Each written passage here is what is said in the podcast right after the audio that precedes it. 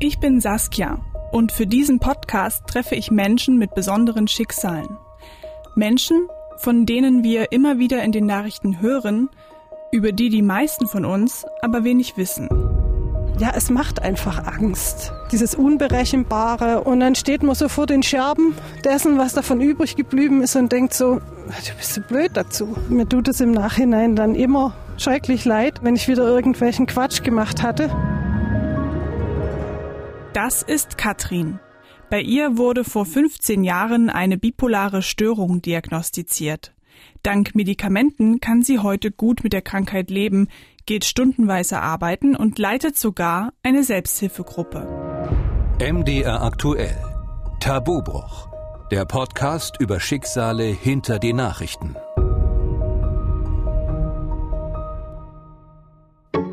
Jeder von uns hat Phasen im Leben, in denen es mal besser und mal schlechter läuft. Und jeder von uns kennt es, wenn an manchen Tagen die Stimmung einfach total im Keller ist und man an anderen Tagen dafür Bäume ausreißen könnte. Das in einer extrem übersteigerten Form erleben Menschen mit einer bipolaren Störung regelmäßig.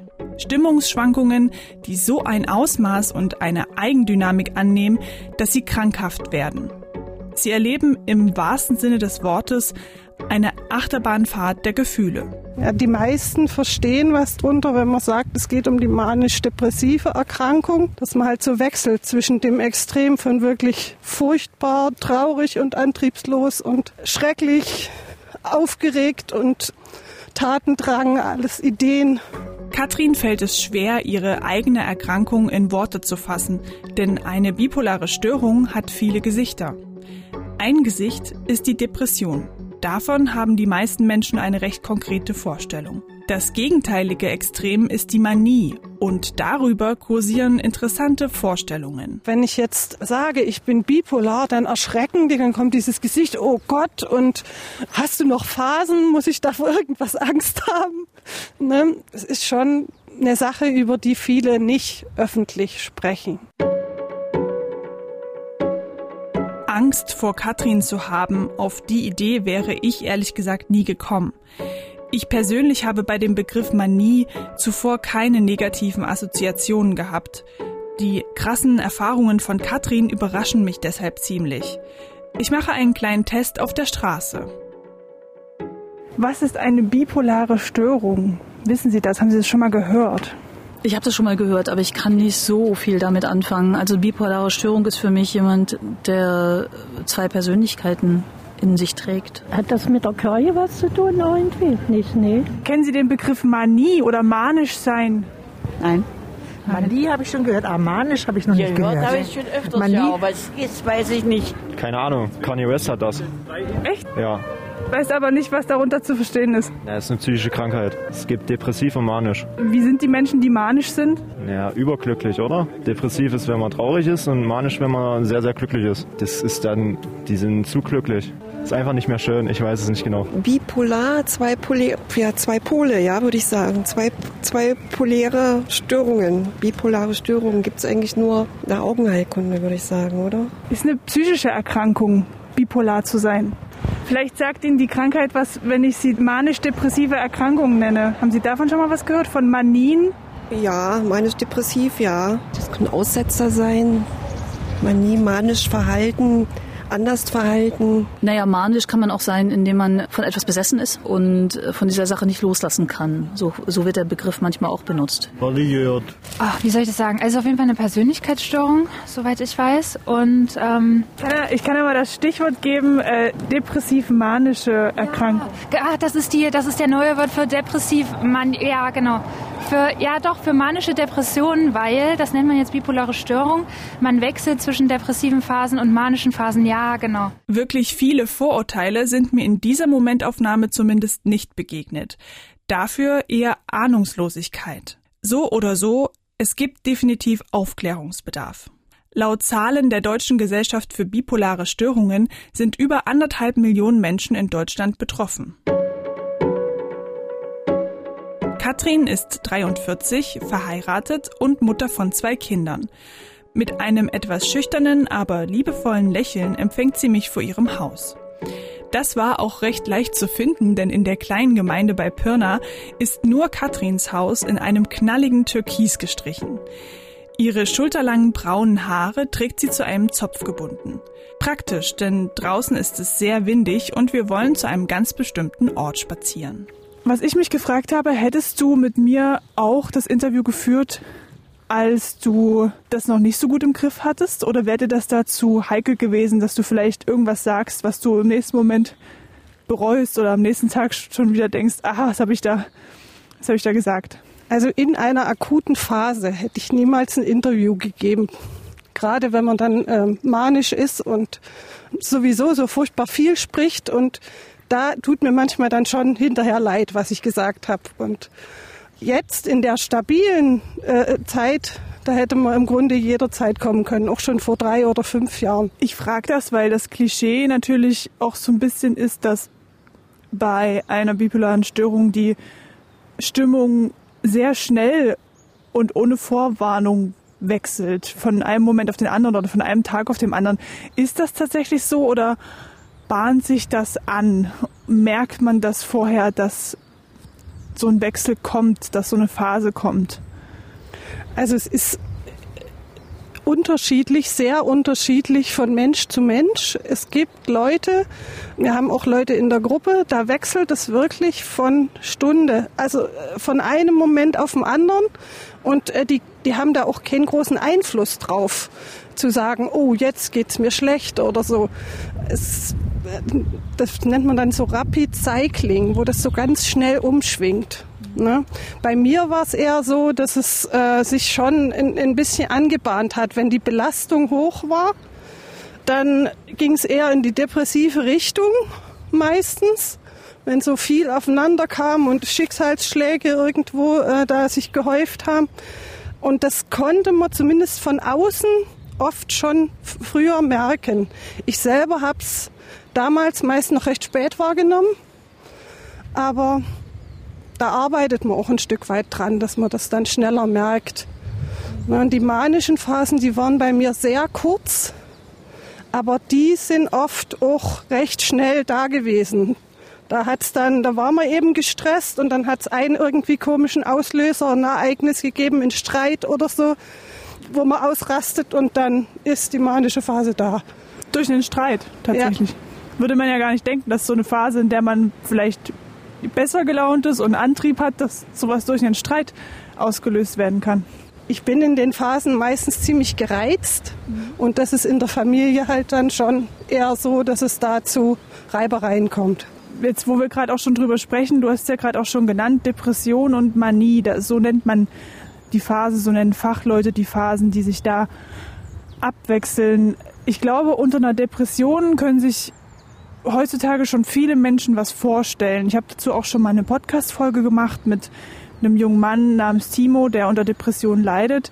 Ich glaube, das Unbekanntere von beiden oder das, wo vielleicht einige nicht so richtig genau wissen, was man, was das bedeutet, ist die Manie. Wie würdest du das beschreiben? Wie fühlst du dich, wenn du in einer manischen Phase bist?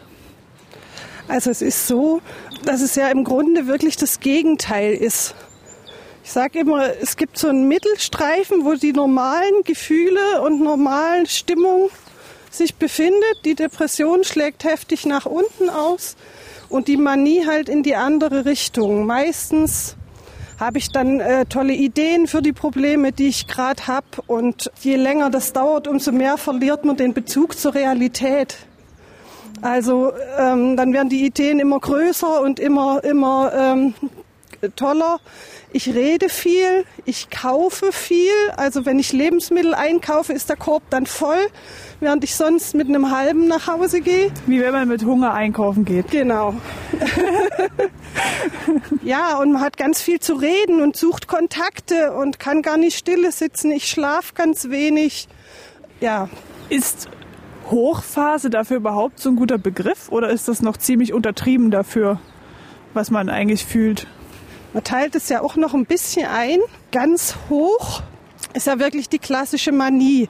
So ein Stück drunter ist die Hypomanie. Also da geht's den meisten richtig toll. Die können endlich wieder arbeiten, die schaffen ganz viel, die äh, lösen viele Probleme und kümmern sich um ganz viele Sachen. Und äh, das ist so die Phase, die die Leute auch total gerne mögen. Weil nach so Monaten von Depression ist dann so ein Aufschwung und endlich kann ich wieder und sowas total toll. Ist das dann eine Erleichterung in dem Moment? Also für einen selber ist das eine richtige Erleichterung, weil man endlich aus dieser Starre, aus dieser Depression raus ist und ähm, eben wieder was schaffen kann und sieht, es geht wieder bergauf. Keine zehn Minuten zu Fuß von Katrins Haus entfernt sind wir am Ziel unseres Spaziergangs angekommen. Es ist ein kleines Schloss. Aber nicht irgendein Schloss, es stand lange leer und Katrin wollte das ändern. Ich hatte damals in meiner Manie die Vision, mit äh, einem Pfarrer, der hier in Ruhestand ging, ein Gemeindezentrum zu schaffen und äh, für die Kirchgemeinde Räume der Begegnung und so zu schaffen und hatte da ganz tolle Ideen und ja, an einem Tag bin ich dann eben mit den Kindern auch hier runter, weil wir gerade ziemliche Sorgen hatten mit dem Haus. Es schimmelte überall in den Ecken und habe den Kindern dann sozusagen erzählt, ja, das könnt ihr ja kaufen und da oben, wo die schönen Gaubenfenster sind, da werden dann eure Kinderzimmer. Und die Kinder, die waren natürlich total verstört und ja, an dem Abend bin ich dann mit meinem Mann auch in die Klinik gefahren. Verstört, weil das natürlich aus dem Nichts kam, ne? Einfach so jetzt die Idee umzuziehen ja, ja. in ein anderes Haus. Ja, und so ein großes Haus, die waren damals schon Grundschule und äh, konnten schon verstehen, dass sowas nicht einfach so äh, gekauft werden kann. Wir stehen jetzt direkt davor. Es ist so ein, also es ist ein kleines Schloss, aber schick mit gelber Fassade und da hinten geht es auch noch weiter, ne? Da ist so ein Torbogen. Können einmal können einmal links rumlaufen, genau. Wie teuer war das denn damals? Ich habe mir den Gedanken noch nicht so genau gemacht. Also ich habe nicht bei der Stadt nachgefragt, weil ich wusste in der Manie, das geht nicht gut. Entscheidungen treffe ich grundsätzlich hinterher. Ich schreibe mir immer alles auf, was ich so an Ideen entwickle in der Zeit und lege das beiseite. Und äh, eine Woche später, wenn ich wieder runter bin von meinem Pferd, dann habe ich mir die Sachen angeguckt, wie realistisch sind die. Ah, hier kann man reingucken. Oh ja, also das ist auch drin durchaus schlossig. Also mit ganz großen, äh, wie soll man das beschreiben? Flügeltüren aus Glas und großen, riesig großen Fenstern von der Decke bis zum Boden. Das wäre schon, wär schon ein stattlicher Wohnsitz gewesen. Ja, wie gesagt, das war nicht nur als Wohnsitz gedacht, sondern eben auch, äh, dass man da Räume schafft für ja. Aktivitäten und einen Treffpunkt für Leute. Man hat überlegt, für, für, ältere Leute auch was zu machen. Und genau das ist es auch, was es jetzt werden soll. Das Haus ist inzwischen gekauft und eine Firma möchte hier für Senioren sozusagen ein Zentrum. Aber ich habe dich gerade unterbrochen. Du hast gesagt, du machst dir Listen und entscheidest immer erst danach. Das hast du damals auch gemacht. Das habe ich mir nach den ersten zwei, drei Manien angewöhnt, weil ich halt gemerkt habe, da gehen die Gedanken in Richtungen, das bereut man Tage später dann. Also ich war auch im Autohaus und habe mir ein Auto zeigen lassen, weil ich damals, wir haben es immer geteilt mit meinem Mann, das Auto, das eine, das ist heute auch noch so. Und äh, damals dachte ich halt, dass ich für meinen Job als Gemeindepädagogin vielleicht äh, ein Auto bräuchte, wo ich die Kinder immer abholen kann, wo da alle reingehen. Und also es waren auch schon kostspielige Ideen, die du da hattest. Ja, das Schloss war definitiv die tollste. Heute kann Katrin darüber lachen. Damals wohl eher nicht. Zu diesem Zeitpunkt hatte Katrin schon die Diagnose bipolare Störung. Ihr war also bewusst, dass diese Idee das Ergebnis einer Manie ist. Und ihrem Mann war das auch klar. Deswegen fuhr er sie direkt in die Klinik. Also damals war das für ihn eine ganz klare Sache. Spätestens wenn so extreme Ideen aufgetaucht sind, dann braucht's Hilfe. In den meisten Fällen bin ich auch willig ins Auto gestiegen. In den meisten Fällen? Es war noch relativ am Anfang. Da hat er versucht, mich auszutricksen und hat gemeint, er, er könnte mich sozusagen unter irgendeinem Vorwand ins Auto locken, weil er Angst hatte, äh, mir wirklich zu sagen, du, das geht nicht, wir fahren jetzt in die Klinik. Okay. Und das hat mich noch so richtig tierisch aufgeregt, weil ich wirklich selbst in der Manie meistens noch bis in relativ hohe Höhen den Verstand noch hab zu merken, was läuft. Und die Variante, die lief dann eben gar nicht, weil dann bin ich ja, habe ich richtig das Gefühl, er will mich austricksen und habe mich noch richtig tierisch darüber aufgeregt. Und da war es dann ganz schwer, mich ins Auto zu kriegen und wirklich in die Klinik zu kriegen. Aber kannst du in so einer Phase oder konntest du in so einer Phase verstehen, dass deine Mitmenschen nicht genauso begeistert von Dingen sind wie du? Die Einsicht ist schwierig weil man in dem Moment sehr überzeugt ist von dem, was man da gerade denkt. Es ist meistens schon so, also wenn es in die Manier richtig geht, ist es so, dass die anderen das nicht nachvollziehen können. Kannst du das dann rational einordnen und sagen, okay, die sind jetzt nicht so begeistert? Ähm, ist mir schon klar, aber ich bin es trotzdem oder enttäuscht dich das in dem Moment? Denkst du so, Mann, ich habe doch voll die gute Idee, warum zieht ihr nicht mit? Also gerade bei Leuten, ähm, wenn ich jetzt versuche, meinem Mann irgendwie klarzumachen, dass das eine ganz tolle Sache ist und sowas, wo ich die ich so kenne ne, und wo ich so einschätzen kann, da tut es schon weh dann, ähm, äh, wenn man da gesagt kriegt, nee, komm, äh, du spinnst gerade wieder oder beruhig dich erstmal. ja, in dem Moment, wo ich dann natürlich mit dem Verstand selber wieder rankomme, dann kann ich auch sagen, ja, war schon eine Nummer zu hoch, aber. Bist du dann im Nachhinein dankbar dafür, dass dein Mann so reagiert hat? Klärt ihr das dann, also arbeitet ihr das dann nochmal zu zweit auf, solche Situationen? Damals war es oft schwierig, aber wir haben danach eine Therapie angefangen, eine Paartherapie. Und da haben wir nochmal auf die Sachen geguckt und aus solchen Sachen sind dann auch so eine Dinge entstanden, wie dass ich gesagt habe, ich schreibe die Sachen auf und äh, gucke erst eine Woche später wieder drauf. Oder ich gebe zum Beispiel meine Kreditkarte ab und nehme nur das Geld für den Einkauf mit. Wie ist es bei dem Schloss dann ausgegangen? Du warst dann in der Klinik, die Manie war irgendwann vorbei und die Idee war auch wieder weg, das ja. Schloss zu kaufen. Ist es dann so, dass du danach, als du dann wieder in der Depression warst, danach das gar nicht mehr nachvollziehen konntest oder dir vielleicht doch gedacht hast, ach, wäre schon schön gewesen? Also nachvollziehen konnte ich es immer noch. Es hat schon diesen Touch von, ich habe da eine Idee und das wäre vielleicht ganz nett. Aber allein schon ähm, dann nochmal drüber nachgedenkt, so ein Gemeindezentrum zu machen. Bei uns die Gemeinden werden immer kleiner. Da läuft nicht mehr viel. Die Idee wäre hübsch, aber wenn dann nur fünf Leute kommen, oder sowas. Das geht natürlich überhaupt nicht. Ich, also von so einer kleinen Gemeinde kann sowas gar nicht gestemmt werden. Ne? Und so realistisch war ich dann hinterher schon wieder, dass ich gesehen habe, das geht nicht. Bei allem, was Katrin mir so erzählt, muss ich mir irgendwie immer das klassische Bild von Engelchen und Teufelchen vorstellen, die auf der Schulter sitzen. Depression und Manie, zwei Extreme, die ein Tauziehen veranstalten. Und scheinbar aus dem Nichts gewinnt mal die eine und mal die andere Seite. Bei Katrins erster bewusster Manie war es ähnlich.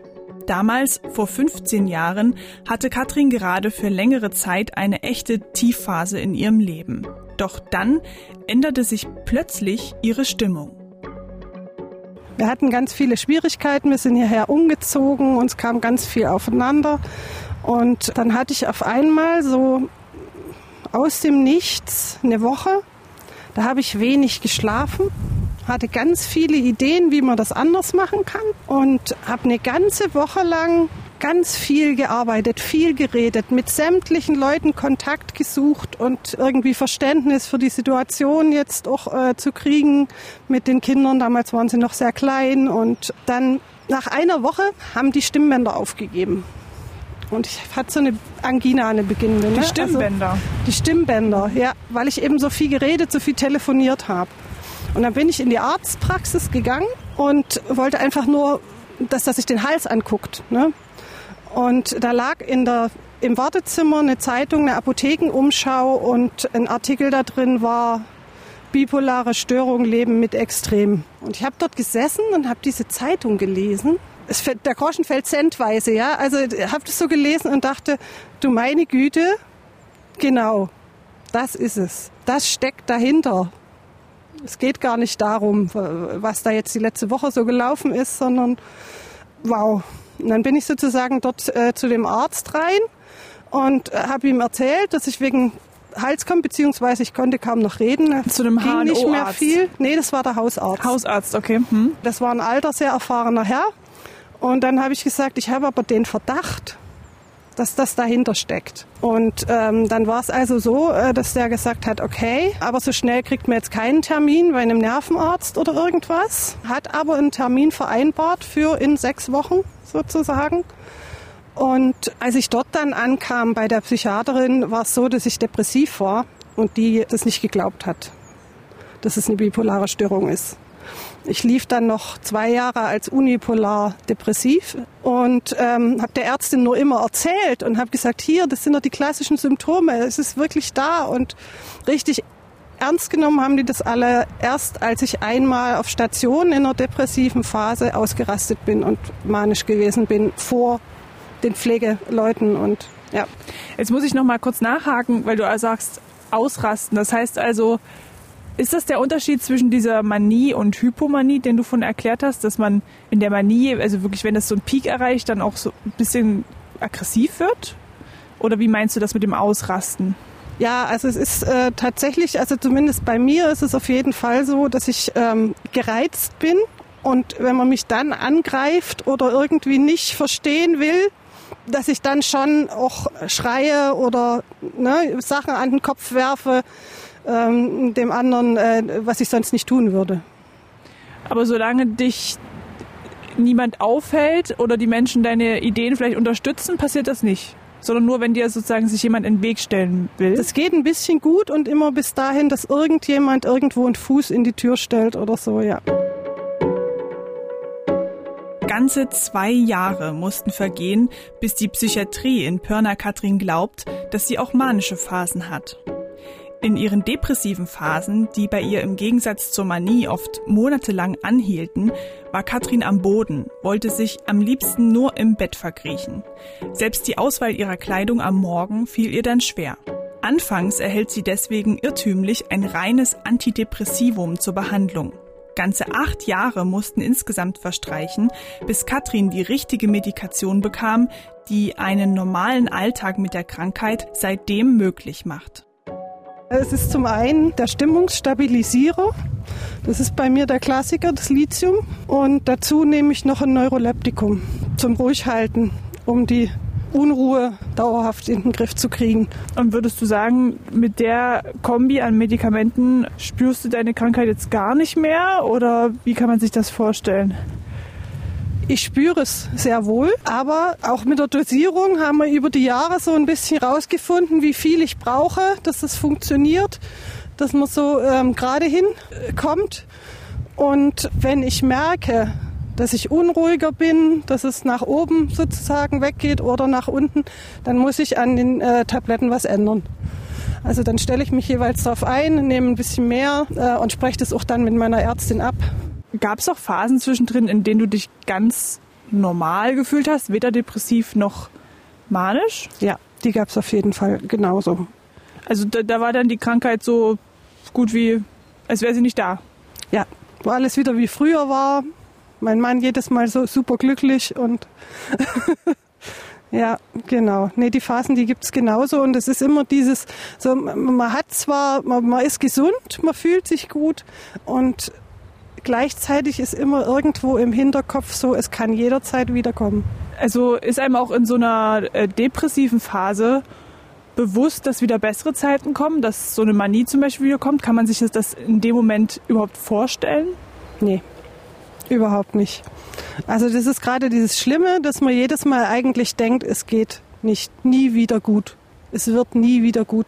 Man kann sich zwar, ich habe das irgendwann dann mir vor Augen gehalten, dass es ja jedes Mal wieder besser geworden ist, auch wenn es lange gedauert hat. Aber das nützt in der Situation selber nichts. Also der Abstieg in, in, ins dunkle Tal, der ist jedes Mal so, dass man das Gefühl hat, es geht nichts mehr, ich kann nichts mehr, ich bin nichts mehr wert. Und wie ist es in der Manie? Ist das auch so? Oder ist einem da eher bewusst, dass es auch wieder endet? Wenn man richtig in der Manie ist, ganz oben, dann ist dieses Bewusstsein auch weg. Dann hat man so Gefühl, man kann alles und ist für immer und ewig der Tollste und die Tollste.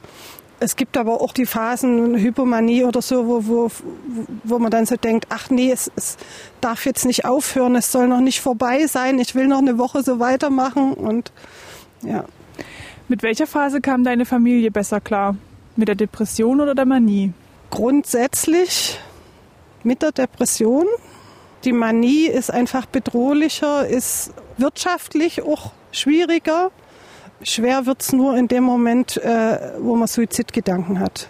Und das waren, glaube ich, so Situationen, das möchte ich meinem Mann auch nie wieder äh, zumuten, wo er so das Gefühl hatte, er kann nicht aus dem Haus gehen, er kann nicht auf Arbeit gehen, ohne zu wissen, ob ich hinterher noch da bin. Das heißt, du hattest in den Depressionen regelmäßig Suizidgedanken? Ja. Und hast die dann deinem Mann geäußert oder hat er das nur geahnt? Anfangs habe ich nichts darüber gesagt. Und als aber klar war, dass das auch ein klassisches Symptom der Depressionen ist, die ich da immer wieder habe, dann haben wir darüber gesprochen und, und das war dann in der Depression der Moment, wenn er gesagt hat, also wenn die Suizidgedanken nicht aufhören, dann musst du in die Klinik. Dann will ich die Verantwortung nicht mehr übernehmen, dass du hier zu Hause sitzt. Und war dein Mann da irgendwie auch in der, in der Therapie mit eingebunden? Weil ich, also ich stelle mir das schon auch für den Angehörigen sehr herausfordernd vor. Man muss ja eine Menge Know-how haben, um zu wissen, was sind vielleicht die Anzeichen für so einen Phasenwechsel, wann sollte man in die Klinik gehen oder lernt man das zwangsläufig, wenn man mit einem erkrankten Menschen zusammenlebt? Also mein Mann hatte den Vorteil, dass er auch eine pflegerische Ausbildung hat, aber wirklich gelernt hat er es in den Phasen. Wenn es, wenn es dann wirklich da ist und wenn man mit demjenigen umgehen muss und man die Erfahrung selber macht. Und deine Kinder, haben die auch die Depressionen besser verkraftet als die Manie? Das kann man sich so schwer vorstellen, weil also als Außenstehende würde ich jetzt sagen, eine Manie ist bestimmt besser als Angehöriger. Das hat denen mehr Angst gemacht wegen der ganzen Geschichten und weil Mama so völlig anders war und ich bin sonst ein sehr ruhiger, hilfsbereiter und äh, ähm, ja, ein Typ für die ganzen Arbeiten im Hintergrund und da stand ich dann halt im Vordergrund und habe gemacht und getan und das, das hat denen tatsächlich Angst gemacht. In der Depression haben die sich zurückgezogen, haben die gespielt in ihren Zimmern oder ihre Hausaufgaben gemacht. Der Gedanke daran, dass es Mama vielleicht so schlecht geht, äh, dass die wieder ins Krankenhaus muss, der war für die, glaube ich, so das Dramatischste, weil das war dann immer dann war ich weg mit einem Schlag und äh, eine Weile auch nicht da, manchmal wochenlang nicht da. Katrin war es von Anfang an wichtig, ihre Kinder über ihre Erkrankung aufzuklären, ihnen auf keinen Fall das Gefühl von Schuld zu geben. Sie besorgt dafür zum Beispiel spezielle Bilderbücher, in denen die Krankheit erklärt wird. Außerdem gibt sie ihre Kinder schon früh in eine Gesprächstherapie mit Gleichaltrigen, wo sie ihre Erfahrungen austauschen können. Auch Katrin fängt eine Gesprächstherapie an. Genauer gesagt leitet sie mittlerweile sogar eine eigene Selbsthilfegruppe in Pirna, die sie selbst gegründet hat. Was würdest du sagen? Weißt du, wie viele Teilnehmerinnen aus deiner Selbsthilfegruppe sich in Anführungsstrichen geoutet haben im, im Alltag, in ihrem Job, vor ihren Freunden? Gehen die damit offen um mit ihrer Erkrankung? So wie du? Also wir haben beides, aber die wenigsten äh, haben sich in der Phase, wo sie selber noch berufsfähig äh, tätig waren, sozusagen äh, geoutet und haben gesagt, ich hier, ich bin bipolar. Und ich habe es am Anfang auch nur dem Chef gesagt. Und dann erst so nach und nach. in deiner jetzigen Arbeitsstelle? Ja. Warum? Weil man Angst hat, gekündigt zu werden? Oder warum möchte man das nicht sagen? Also für die meisten ist es immer noch eine ziemlich äh, krasse Erkrankung. Dieses Stigma, das ist immer noch aktuell, das ist immer noch da. Und wenn ich jetzt sage, ich bin bipolar, dann erschrecken die, dann kommt dieses Gesicht, oh Gott, und hast du noch Phasen? Muss ich da vor irgendwas Angst haben?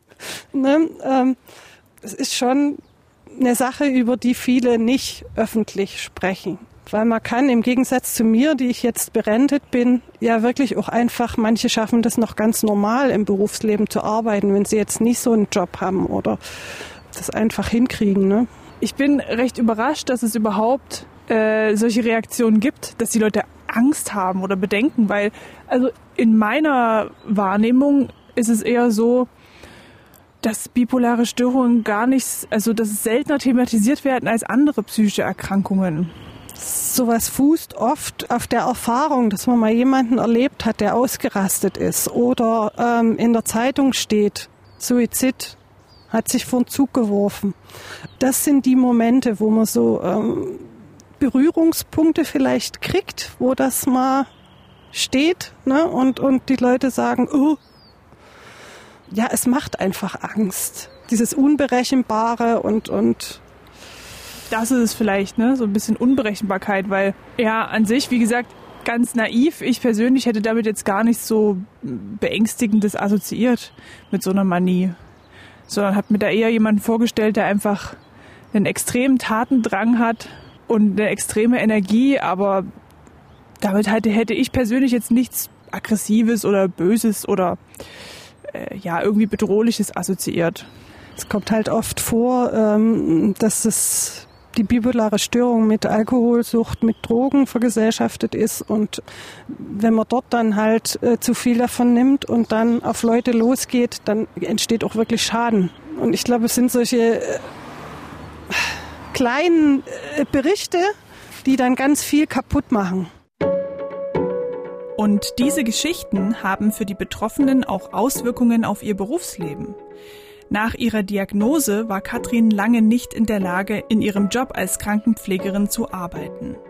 Die Schichtwechsel, der Stress, das waren neben einer genetischen Veranlagung in ihrer Familie sogar die Gründe, warum die Krankheit bei ihr ausbrach, vermutet Katrin. Ein Integrationsfachdienst legt ihr damals nahe, ihren Beruf aufzugeben. Ein Schock. Katrin versucht das Beste daraus zu machen und fängt ein Fernstudium zur Sozialpädagogik an. Auch hier sagt man ihr, sie könne mit einer bipolaren Störung nicht als Sozialpädagogin arbeiten. Macht sie aber trotzdem anderthalb Jahre lang. Dann endet ihre Vertretungsstelle und wieder ist da die Frage, was nun? Katrin vermisst ihren alten Job als Krankenpflegerin, der für sie nicht nur ein Beruf, sondern eine Berufung ist. Ich habe mich beworben, habe eine neue Stelle angetreten, habe damals der Pflegedienstleitung auch gesagt, so und so ist es. Und sofort, als ich ein halbes Jahr später eine neue ledige Kollegin, die stabil war, beworben hat, bin ich wieder draußen gewesen. Obwohl nichts vorgefallen ist und ich keine Phase hatte in der Zeit und alles geschafft habe. Nachdem ich wieder eine ganze Weile zu Hause gesessen hatte, habe ich den Aufruf gesehen, äh, dass die Klinik hier Pflegekräfte sucht und habe mit dem Pflegedienstleiter Kontakt aufgenommen. Der hat also dann zu mir gesagt, äh, ja, er könnte sich das vorstellen, da was zu machen. Und zwar bin ich damals schon sehr ehrlich auf ihn zugegangen und habe wirklich gesagt, ich habe die bipolare Störung, ich bin erwerbsunfähig, war bis dahin dann auch berentet schon und ähm, möchte aber die zweieinhalb Stunden, die ich noch arbeiten kann, gerne in der Pflege arbeiten. Und damals war eben, wie gesagt, so Pflegenotstand, ähm, dass er gesagt hat, okay, wir gucken, wir machen was. Mhm. Und da bin ich bis heute total dankbar. Ähm, der hat wirklich einen Job für mich gebastelt, den ich bis heute ausüben kann. Das heißt, du gehst zweieinhalb Stunden pro Tag mhm. arbeiten. Genau. Es wäre wirklich wünschenswert, dass das in die Öffentlichkeit noch mehr äh, kommt, dass äh, man nicht immer gemeingefährlich ist, nur weil man die Erkrankung hat, dass man ganz normal arbeiten kann, dass man vielleicht ein bisschen Unterstützung, ein bisschen Achtsamkeit braucht von den Kollegen, aber im Großen und Ganzen. Äh, es gibt auch viele Leute, die die manische Seite nutzen und ein Unternehmen jahrelang führen und, und sich für andere einsetzen und ganz große Sachen auch erreichen. Also es ist ja nicht so, dass jeder berentet irgendwann zu Hause sitzt. Nee, ich habe auch in meiner Recherche gemerkt, dass es gerade auch im künstlerisch-kreativen Bereich viele Menschen gibt, die davon betroffen sind. Weil eben die Manie auch so eine, so eine Durchschlagskraft hat, ja. das kann ja also auch was Gutes haben. Richtig, es gibt eben ganz viele gute Seiten und in dieser Stigmatisierung werden oft die schlechten halt nach oben gehalten und gesagt, hier, Ähm, und die guten vergisst man ein Stück weit. Was sind die guten Seiten aus deiner Sicht? Also ich denke, ich selber habe äh, so eine Empathie und ein Einfühlungsvermögen, ein Vorstellungsvermögen, was mit meinen Patienten vorgeht, wenn die depressiv oder manisch sind. Und äh, kann dadurch viel besser auf die eingehen, kann die viel besser unterstützen. Ne? Und im Alltag ist es wirklich, ja, ich bin auch dankbarer für das, was ich noch habe, nachdem ich die Erfahrungen gemacht habe und in den ganzen Schlamassel überall schon mal drin gesteckt habe, kann ich mein Leben selber mehr genießen. Ich kann das anders an meine Kinder weitergeben, als wenn man einfach so dahin lebt. Ich sage mal, so ein langweiliges Leben führt. Es ist halt aufregender. Ja, gab es auch gute Dinge, die, die so, zum Beispiel so eine Manie hervorgebracht hat? Also hast du tatsächlich auch mal Ideen umgesetzt? Jetzt das mit dem Schloss nicht, aber gab es vielleicht auch mal Momente in so einer Manie, wo du mal eine richtig gute Idee hast, wo selbst dein Mann gesagt hat, ja doch, das können wir eigentlich machen? Das gab es auch. Zum Beispiel, dass wir äh, das Haus hier gekauft haben und uns sesshaft hier niedergelassen haben. Das ist auch so eine Phase gewesen. Du denkst, du hättest dir das nicht getraut, wenn du das nicht in einer manischen Phase entschieden hättest? Ich glaube, ich in, zumindest in der Depression hätte ich es nicht gewagt, irgendwas zu ändern und nochmal und anders zu machen. Wir gehen ja jetzt gerade zurück zu deinem Haus und kommen da auch bei deinen Nachbarn vorbei. Und du hast mir im Vorgespräch, wir haben ja vorab telefoniert, noch eine Geschichte erzählt, die deine Nachbarn betrifft. Deine Nachbarn und Steine. Du grinst schon. Du hast gerade nicht gewusst, worauf ich hinaus will. Ne? Aber das habe ich mir gemerkt. Ähm, vielleicht magst du selber erzählen, was da war. Ja, also in einer manischen Phase habe ich sozusagen bei äh, Nachbarn, die beim Bauen einfach Steine rausgestellt haben. Und weil die vorher immer schon mal Sachen rausgestellt haben, die zum Wegwerfen waren und die man nehmen konnte, habe ich ohne zu fragen dort dann äh, eines Abends mit dem Schubkarren wirklich die Steine weggeschafft. Und dann waren die Nachbarn, haben die rumgefragt, was war denn hier los und wo sind die Steine hin und äh, wollten schon, haben über eine Anzeige nachgedacht und äh, dann musste ich da sozusagen zwei Tage später nach der Manie da hingehen und sagen, das tut mir leid und musste die Steine auch eigenhändig wieder runterfahren. Das ist irgendwie ein gutes Beispiel, weil eben auch das irgendwie zeigt, welche kleinen alltäglichen Dinge in so einer Manie passieren können, welche Missverständnisse entstehen können, weil man vielleicht selbst gerade ganz anders denkt als ja, sonst. Das auf jeden Fall, ja. War dir das peinlich? Furchtbar, furchtbar peinlich, ja. Gab es da öfter mal Situationen, die dich in so peinliche Berührungen geführt haben? Ja, auf jeden Fall. Also das, diese Scham, die man dann hinterher empfindet, dass man dafür Blödsinn gemacht hat, das ist echt Tut dir das ein bisschen leid, dass deine Familie da so oft mit durch musste? Durch solche peinlichen Berührungen und Erklärungsnöte? Auf jeden Fall. Also mir tut es im Nachhinein dann immer schrecklich leid, ähm, wenn ich wieder irgendwelchen Quatsch gemacht hatte. Und ich bin echt dankbar darum, dass das nicht mehr aktuell ist. Wir sind wieder zurück am knalltürkisenen Haus von Katrin.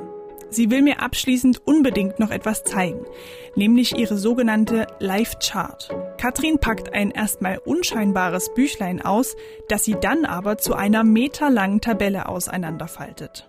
Zehn Jahre Krankheitsgeschichte liegen somit vor mir auf einem langen Blatt Papier. Diese Tabelle war für Katrin jahrelang ein wichtiges Instrument zur Selbstreflexion. Ah, hier steht's, ne? 2009 die und das grünen war 2008. Zahlen sind immer die Jahreszahlen, dann die nächsten. Also Ja. hast du 2008 angefangen damit? Ja, der dunkle Streifen, das sind die, ist der Normalbereich und Ja. überall da, wo es halt drunter oder drüber geht. Der Normalbereich an, an Stimmung oder an in Ja. welchem Maß? Also Gefühlsausbrüche. Ja. Hier fängt die Hypomanie an. Ja, Beim großen M ist es die Manie. ja. Und hier fängt eine leichte Depression an und da ist es. Das große D ist Ja. eine starke Depression. Und da hast du so einen schwarzen Balken in der Mitte, der sozusagen den, Da leben alle Normalbürger. die goldene Mitte an Gefühlen, sozusagen. Ja. Und du musst dann hier immer einkreuzen. Hier sind ganz viele Kreuzchen und dann ergibt sich daraus so eine, so eine Verlaufskurve. Vielleicht, die sich nicht vorstellen können, vielleicht so ein bisschen wie an der Börse. so eine Verlaufskurve deiner Stimmung über mehrere Monate und Jahre bis, wo ja. endet's? Ähm, November 2017. 2017. Die Gründung der Selbsthilfegruppe ist, ist der Schluss sozusagen. Ach so, und dann hast du Neues angefangen oder aufgehört? Nee, ich habe aufgehört. Ja. Weil es jetzt wirklich die ganze Zeit eigentlich so ziemlich im Normalbereich bleibt. Ja, man sieht es, genau. Und, und wann war es das letzte Mal? Das war dort, ne? Hier? 14. Juli 2014, ja. eine starke Depression. Vorher die Manie, ne? Im Mai, mhm. sieht man da? Mai 2014 und dann ein ganz starker Abfall. Ja, da kann man die einzelnen Jahre halt immer sehen, was du vorhin gefragt hast, mit den, wie oft ist man depressiv, wie oft ist ja. man manisch. Ja. Und die gelben Striche sind die Klinikaufenthalte. Ah, okay. Das waren ja immerhin eins, zwei, drei, vier, fünf, sechs, oder? Sieben, ja. Sieben, ja, da ist noch einer. Sieben in neun Jahren. Psychiatrie und dann noch acht Wochen Reha. Und dann hast du dir im Prinzip unten Vermerke dran gemacht, was da passiert ist sozusagen, ne? Ja, welche Ereignisse waren, ähm, ob Schulanfang, Tod der Oma oder irgendwelche ja. Sachen, äh, Stress äh, wegen Umzug oder. Und wurde das professionell dann mit dir ausgewertet? Nee, es war im Grunde die Arbeit an sich, ähm, die einem schon das die Erkenntnisse gebracht hat. Ist es das Ziel von so einem Live-Chart? Das ist zum einen ein äh, Ziel, dass man halt so eine Regelmäßigkeiten erkennt, dass es zum Beispiel jahreszeitliche Gebundenheiten gibt oder eben wirklich sagt, hier war Belastung, hier war ein Umzug, hier war irgendwas. Heute führt Katrin nur noch ein Stimmungstagebuch. Sie ist soweit stabil und kommt im Alltag gut zurecht. Mehr als zehn Stunden pro Woche arbeiten zu gehen, kommt für sie aber trotzdem nicht mehr in Frage. Zu hoch ist einfach das Risiko, dass die Krankheit durch Stress wieder schlimmer wird. Als finanzielle Unterstützung bekommt sie vom Staat deswegen Erwerbsunfähigkeitsrente.